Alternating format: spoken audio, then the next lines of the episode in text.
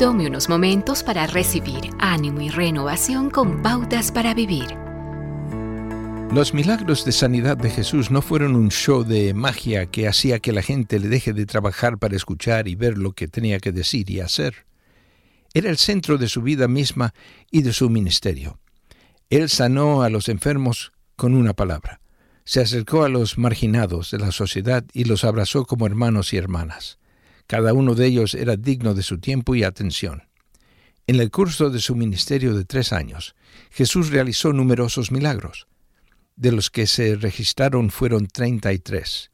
De ese número, 25 fueron de sanidad física, incluyendo las historias sorprendentes de las personas a quienes Jesús devolvió la vida. Mateo escribió, Jesús viajó por toda la región de Galilea enseñando en las sinagogas anunciando la buena noticia del reino y sanando a la gente de toda clase de enfermedades y dolencias. Eso se encuentra en Mateo capítulo 4. Los discípulos entendieron su misión muy claramente.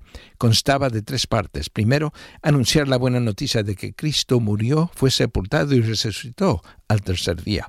Luego debían enseñar. Cuando Jesús ordenó a sus discípulos que fueran al mundo, Él les dijo, id y enseñad a todas las naciones. Luego venía la restauración o sanidad.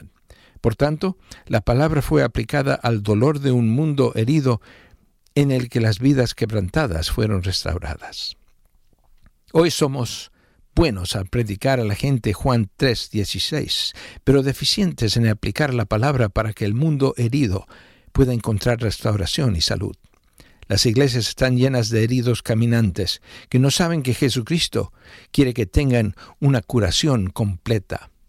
Y ayuda no simplemente un curita espiritual que alivie el dolor y el sufrimiento por encima.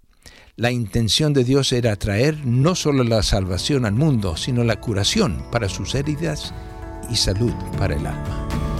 Acaba de escuchar a Eduardo Palacio con Pautas para Vivir, un ministerio de Guidelines International. Permita que esta estación de radio sepa cómo el programa le ha ayudado. Acompáñenos en la próxima emisión de Pautas para Vivir. Gracias por su sintonía.